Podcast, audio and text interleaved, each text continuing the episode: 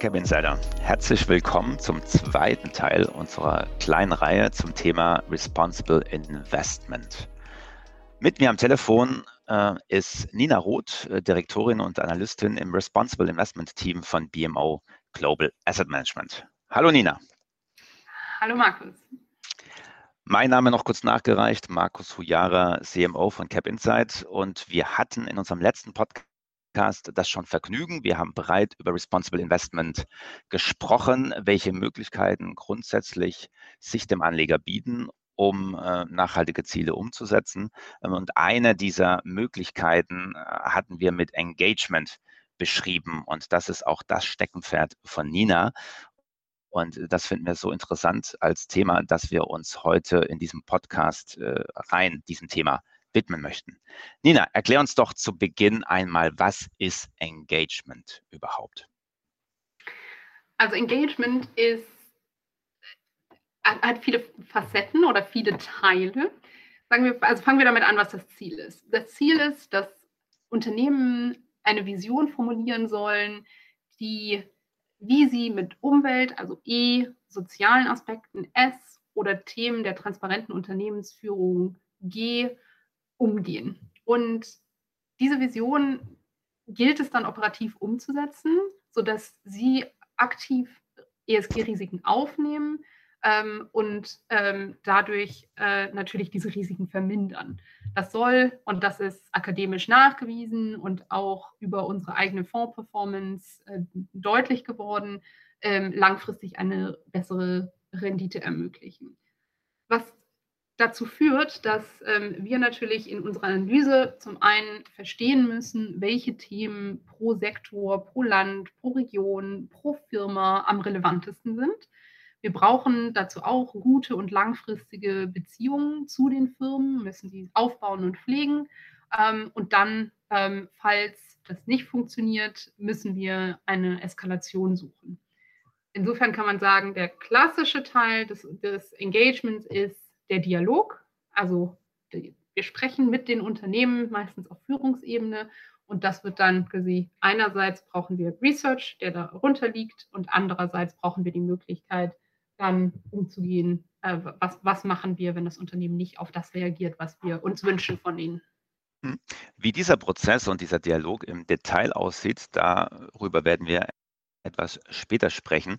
Ähm, zu Beginn interessiert mich noch, du hast von äh, na, dem Engagement für die unternehmerische Beteiligung, also Aktien, äh, gesprochen. Äh, bezieht sich das aber auch auf äh, Corporate Bonds, also Anleihen von Unternehmen, oder ist das sozusagen ausklammert im Investmentprozess? Nee, guter Punkt. Also ähm, Kern des Engagements sind, sind Aktien- und Unternehmensanleihen, wobei ein deutlicher Schwerpunkt auf den Aktien liegt. Ähm, das liegt vor allem, glaube ich, an, an den unterschiedlichen Herangehensweisen und der historischen Entwicklung von Engagement. Äh, bei Bonds ist es oft so, dass, äh, dass es Engagement zu verschiedenen Zeitpunkten gibt ähm, und andererseits eben auch stattfinden kann, bevor eine Anleihe gekauft wird. Und das ist klassischerweise im, im Aktienbereich nicht der Fall. Ähm, und quasi bei Bonds macht man das deshalb, weil man da dann auch noch eine Möglichkeit der Einflussnahme hat auf, auf Ausschüttungen oder Verwendungszwecke ähm, der, der Anleihe. Mhm. Hast du dann, wenn wir über Staatsanleihen und Co. sprechen, auch mit der Politik bzw. mit Staaten zu tun oder beschränkt sich zumindest rein auf die Unternehmensebene? Wir machen auch ähm, ein also Engagement mit Staatsanleihen, aber sehr viel geringer. Also das, das kann man im Jahr an, an zwei Händen abzählen. Ähm, das ist teilweise auf ähm, Gemeindeebene, also Municipalities, ähm, die zum Beispiel auch grüne Anleihen herausgeben, also auch Städte teilweise. Ähm, ähm, aber es ist auch so, dass wir, dass wir sonst auf, auf Staatsebene eher eine Einflussnahme über Konsultationen zu regulatorischen Entwicklungen suchen oder ähm, vielleicht auch mit anderen Investoren ähm, Statements rausgeben, wo wir uns zu bestimmten Themen positionieren. Ähm, also das kann zum Beispiel sein, dass jetzt in Brasilien ähm, die, die Regierung eine, eine stärkere Entwaldung in, im Amazonas ähm, oder im, im Cerrado zulässt ähm, was aus einer Perspektive von nachhaltiger Entwicklung und dadurch auch nachhaltigem Investieren nicht so schlau ist. ähm, weil da die, die, Geschäftsgrundlage für verschiedene Unternehmen nicht nur mittelfristig ähm, gefährdet ist. Jetzt hast du gesagt, du hast viel mit Vorständen zu tun. Wie muss ich mir das vorstellen, äh, wenn du die Führungsetagen besuchst oder dort anrufst? Äh, bist du da beliebt? Wirst du sozusagen als willkommener Consultant wahrgenommen oder doch eher als Quälgeist?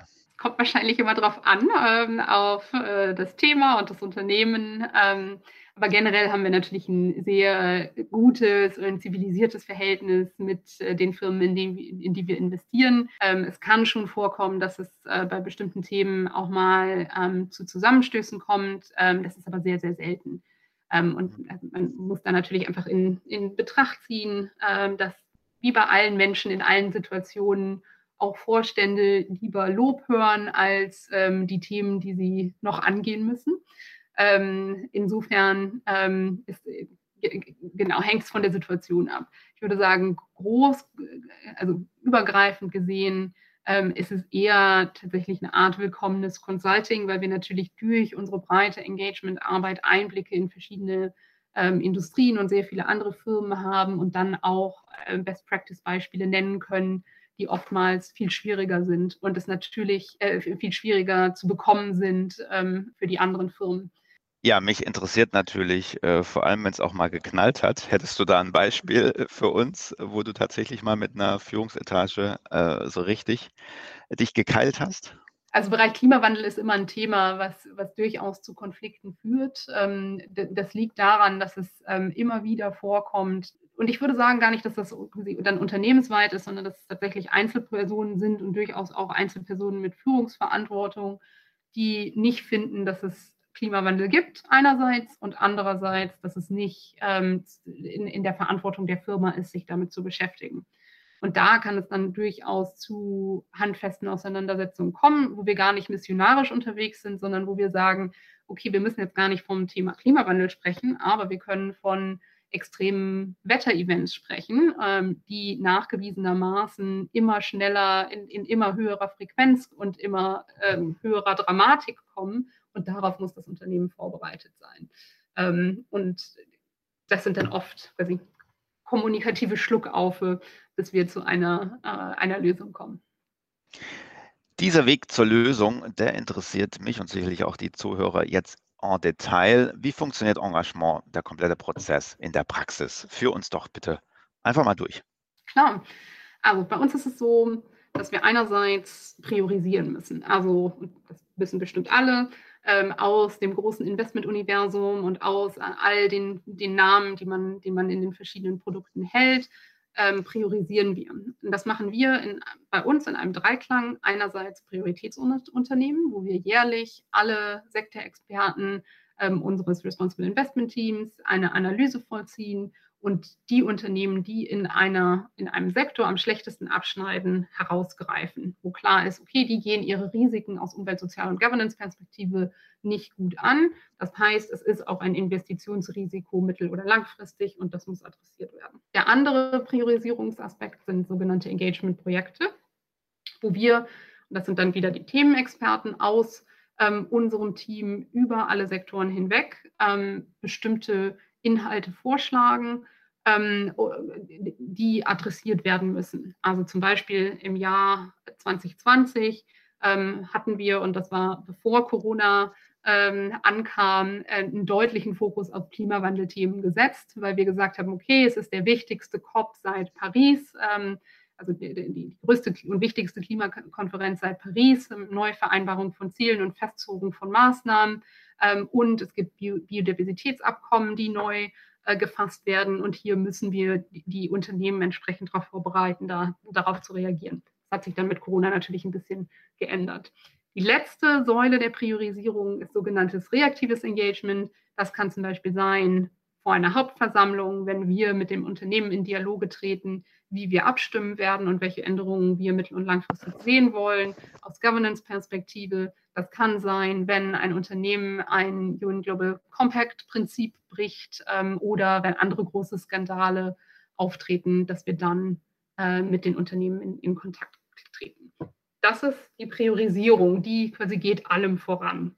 Dann folgt die Analyse. Also wir schauen dann, welche materiellen ESG-Risiken ähm, hat das Unternehmen und wie ist das Unternehmen in, in Bezug auf diese Risiken aufgestellt und äh, setzen dann ein relevantes materielles Ziel in einem bestimmten Zeithorizont mit dem Unternehmen, was wir durch unser Engagement erreichen wollen. Dann gibt es den, den tatsächlichen Dialog. Also das kann manchmal auch schriftlich sein, wo wir Fragen stellen und dann eine Beantwortung bekommen und dann diese Beantwortung kommentieren, ähm, weitere Fragen stellen etc. Ähm, das kann aber auch tatsächlich in einem 1 zu 1 Dialog, meistens jetzt aktuell über Videokonferenz, aber ähm, sonst auch ähm, in, in Persona rund um die Welt passieren. Und wenn die Unternehmen nicht reagieren, gibt es verschiedene Eskalationsstufen. Das kann sein in Kombination mit anderen Investoren. Das kann sein, dass man ein Reweighting macht, also die Gewichtung innerhalb von der, den Portfolien runternimmt. Das kann äh, sein, dass man ähm, Aktionärsanträge stellt, gegen den, den ähm, Aufsichtsrat oder den Vorstand auf der Hauptversammlung stimmt oder natürlich ein Divestment.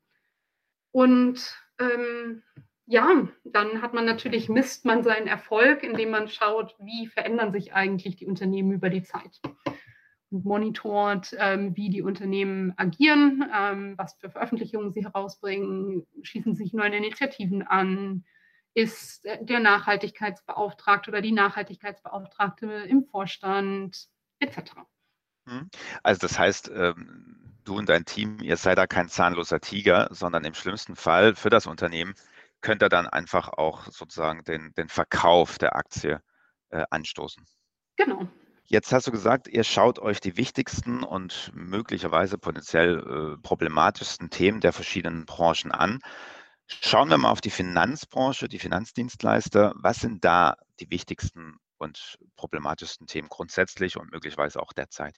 Ja, also wenn ich jetzt für Sie einen klassischen, bei einem Finanzdienstleister an eine klassische Bank denke und entlang der ESG-Logik ähm, denke, dann würde ich sagen, bei einer Bank E-Environment, das, das hatte ich jetzt auch schon mal erwähnt, also der klassische Klimarisikoprozess, also wird anerkannt, äh, dass die Kreditvergabe und die Risikoübernahme bei Emissionen ähm, also das Underwriting, einen Einfluss auf den Klimawandel haben kann, also in welche Industrien investiert wird oder nicht. Mhm. Ähm, und damit gegebenenfalls Ausfälle von Krediten sich häufen könnten, ähm, wenn entsprechende Klimarisikokraterien nicht in die originale Due Diligence integriert sind.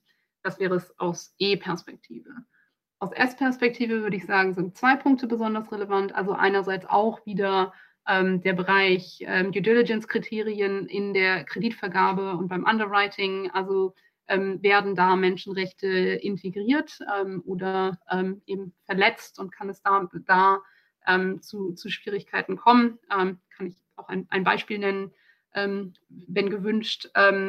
Und der zweite Bereich unter Soziales ist natürlich, wie sie mit ihren eigenen Arbeitnehmerinnen umgehen. Also wie divers ähm, ist die Arbeitskraft, ähm, wie stressbelastet sind die, welche Programme gibt es, um das zu entlasten, wie sind sie bezahlt.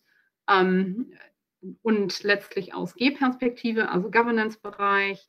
Ähm, und das ist all das, was, was, was wir unter verantwortungsvolles Geschäftsgebaren subsumieren würden, ähm, von Anti-Geldwäschesystemen zu Steuertransparenz zu einem unabhängigen, effektiven Vorstand und Aufsichtsrat. Ja, Beispiel sind in der Tat immer gut, Nina. Und da drängt sich, äh, wenn man gerade über die Finanzbranche nachdenkt und äh, sich das G wie Governance anschaut, da drängt sich eben Wirecard auf. Ähm, hätten da nicht schon lange gerade auch die Governance-Engagement-Glocken läuten müssen? Ja, sehr deutlich. Wobei, also so lange vielleicht auch nicht, aber definitiv äh, späte 2018er, frühe 2090er. Ähm, vielleicht schon vorher, ähm, weil, also wenn man es sich quasi aus dieser klassischen ESG-Analyseperspektive anschaut, ähm, kann man natürlich gucken, okay, wo kommen denn die meisten Einnahmen von Wirecard her ähm, oder zumindest viele. Ähm, und da taucht äh, die Online-Spielindustrie auf, da taucht, äh, tauchen Online-Pornografie-Seiten auf. Das sind jetzt klassischerweise nicht die in Anführungsstrichen saubersten, was Geldflüsse angeht. Also da kommt es immer wieder mal zu äh, Geldwäschevorwürfen. Und dann, und das war das, was ich meinte, mit späte 2018er, frühe 2019er gab es natürlich den ähm, Betrug und Geldwäsche-Vorwurf und Vorfall in Singapur. Ähm, Singapur ist diesbezüglich ähm, ein, ein Staat oder eine Region, wo, wo die kritischsten Kontrollregime weltweit diesbezüglich ähm, installiert sind. Ähm, das heißt, Firmen, die dort agieren, haben normalerweise eine der strengsten Systeme und Kontrollen aufgebaut, um dem zu entgegnen und eben weiter in Singapur operieren zu können. Wenn da also was auftaucht, ähm, sollte das sehr, sehr ernst genommen werden. Also wenn dort etwas in Bezug auf Geldwäsche auftaucht, sollte das sehr ernst genommen werden. Ähm, und dann haben wir quasi im, im, Bereich Wirecard, und das ist jetzt eher auf der Anekdotenseite, aber es gibt natürlich eine, eine Indikation ähm, unserer eigenen Erfahrungen gemacht, äh, die durchaus als Warnsignal interpretiert werden kann. Ähm, wir haben im Jahr 2019 ähm, ein Engagement mit allen DAX 30 Unternehmen zum Thema Diversität ähm, in der Arbeitnehmerinnenschaft gemacht ähm, und auf, also auch auf Führungsebene. Und Wirecard war tatsächlich das einzige Unternehmen der DAX 30, ähm, mit dem wir keinen Kontakt etablieren konnten oder wo wir kurz Kontakt etabliert haben, aber nie ähm, eine, eine fundierte oder überhaupt eine inhaltliche Antwort bekommen haben und das wirklich über Monate hinweg und Monate des Kontaktversuches, wo man dann schon sagen kann, okay, wenn es quasi diese in Anführungsstrichen kleinen Themen sind, die, ähm, ähm, die das Unternehmen nicht im Griff hat, äh, was ist dann überhaupt mit den großen? Hm, das spricht dann doch schon Bände. Ja, Schauen wir noch auf eine andere Branche. Tönnies, äh, Lebensmittelbranche, ist selbst jetzt nicht gelistet, aber hat jetzt gerade auch während Corona und während den Ausbrüchen doch ein verheerendes Bild auch für die ganze Branche der Lebensmittelindustrie gezeichnet. Äh, wie sieht dort Engagement aus? Ja, also in, in der, wir haben tatsächlich, also nicht mit Tönnies jetzt, aber mit, mit anderen ähm, Fleischproduzenten oder Prozessierungsfirmen ähm, in, in den letzten Monaten, auch noch vor Corona und, und deutlich während Corona, ähm, Engagement betrieben. Und das hatte verschiedene, verschiedene Bereiche, die tatsächlich auch also schon immer relevant waren. Einerseits ist das die Lieferketten und Lieferkettensicherheit, also welche Nachhaltigkeitskriterien werden dort angewendet, woher, also im Bereich Fleisch, woher kommt das Fleisch, woher kommt die Ernährung ähm, für die Tiere. Also werden da zum Beispiel Wälder abgeholzt und äh, kann sichergestellt werden, dass, dass das auch weiterhin möglich ist, wie werden die Tiere behandelt. Dann und das ist jetzt der, der große Bereich natürlich und ähm, sollte es tatsächlich immer sein, sind die Arbeitsbedingungen in den Fabriken? Wie eng arbeiten die Leute zusammen? In, in was für Schichtsystemen arbeiten sie? Wie werden sie bezahlt? Meistens unglaublich schlecht. Ähm, was für Schutzkleidung haben sie? Welche Pausensysteme haben sie? Welche Urlaubsmöglichkeiten haben sie?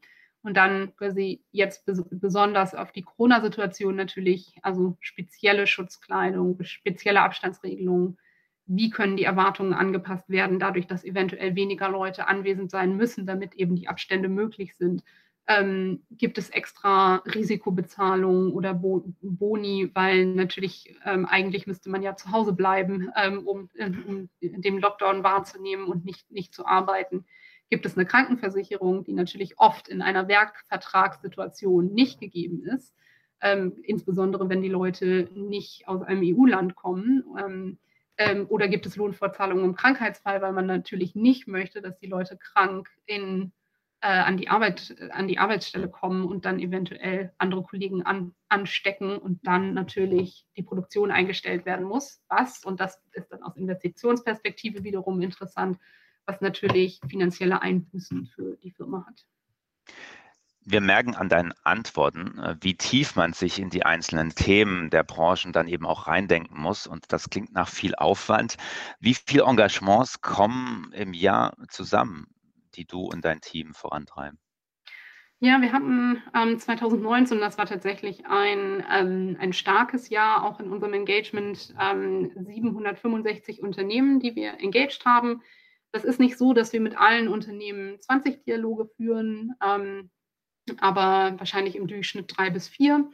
Ähm, thematisch war das relativ ausgewogen über alle Environmental, Social und Governance-Bereiche hinweg. Ähm, und wir sind, äh, das muss man vielleicht auch dazu sagen, wir sind äh, 19 Analysten insgesamt. Also mhm. äh, mache ich nicht nur alleine. Ja, eine stolze Zahl. Da stellt sich dann am Ende des Tages nicht nur wegen der Quantität, sondern eben auch äh, dem qualitativen Aufwand die Frage, warum eigentlich dieser ganze Aufwand? Äh, warum das Unternehmen, wenn etwas auffällt, nicht einfach aus dem Depot werfen? Also warum versucht er mit dieser Arbeit, mit dem kompletten äh, Engagement, mit dem Dialog, mit der Eskalation so stark auf diese Unternehmen einzuwirken? Und warum wirft es nicht einfach raus aus dem Depot?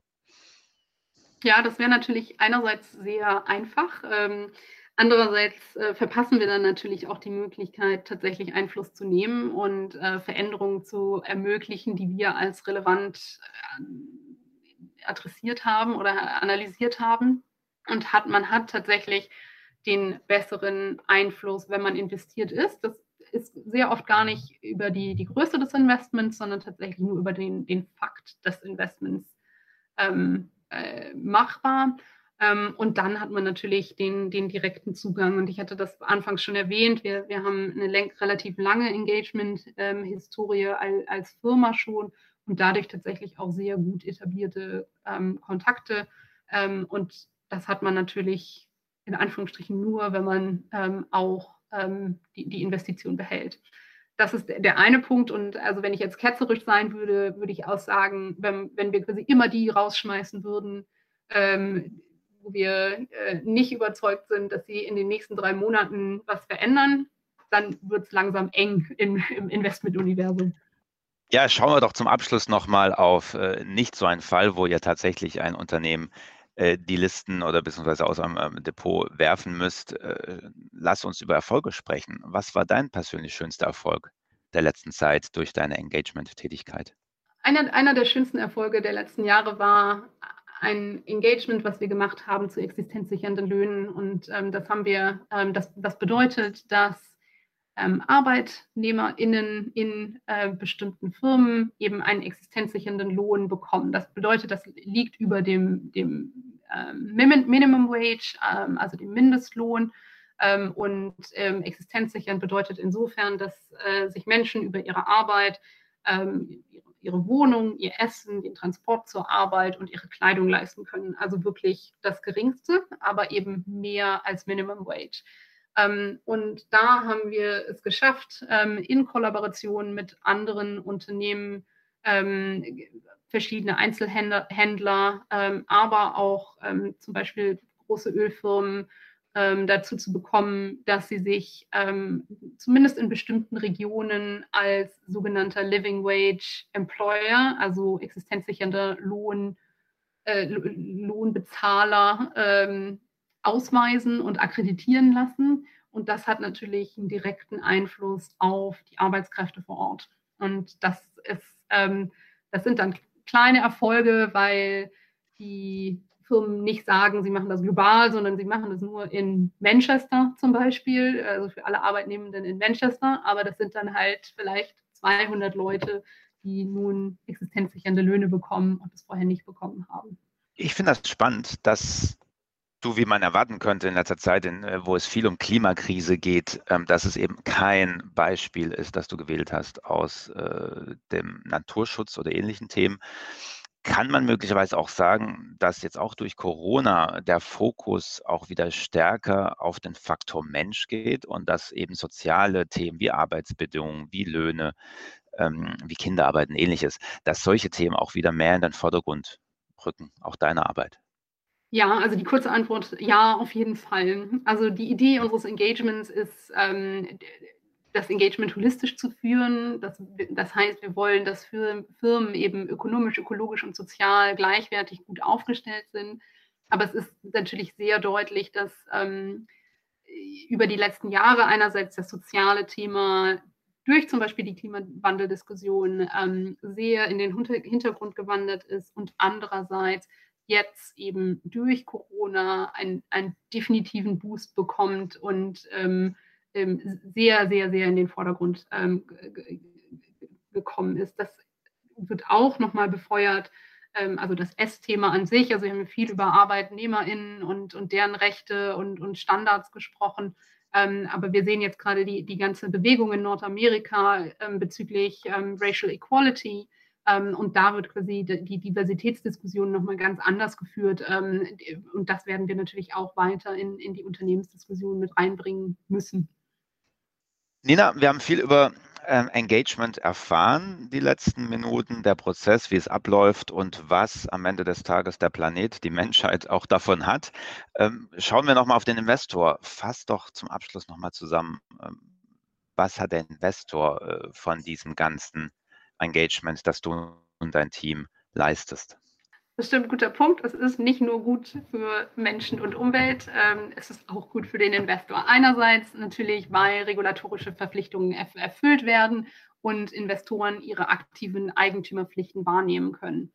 Andererseits äh, können Risiken erkannt werden. Ich glaube, das haben wir an verschiedenen Beispielen gut, ähm, gut gezeigt, ähm, also ist, ähm, dass eben bestimmte Risiken deutlich werden, wenn gutes ESG, gute ESG-Analysen gemacht werden und das ähm, ja, einfließen kann in die Investitionsentscheidung. Genauso einfließen kann eben die Opportunitätsabschätzung, also auch wieder hier eine Analyse, was sind die möglichen Opportunitäten aus E- und S-Perspektive für ein Unternehmen ähm, und gibt es da eventuell ein, ein, eine große Wachstumsopportunität, die genutzt werden kann.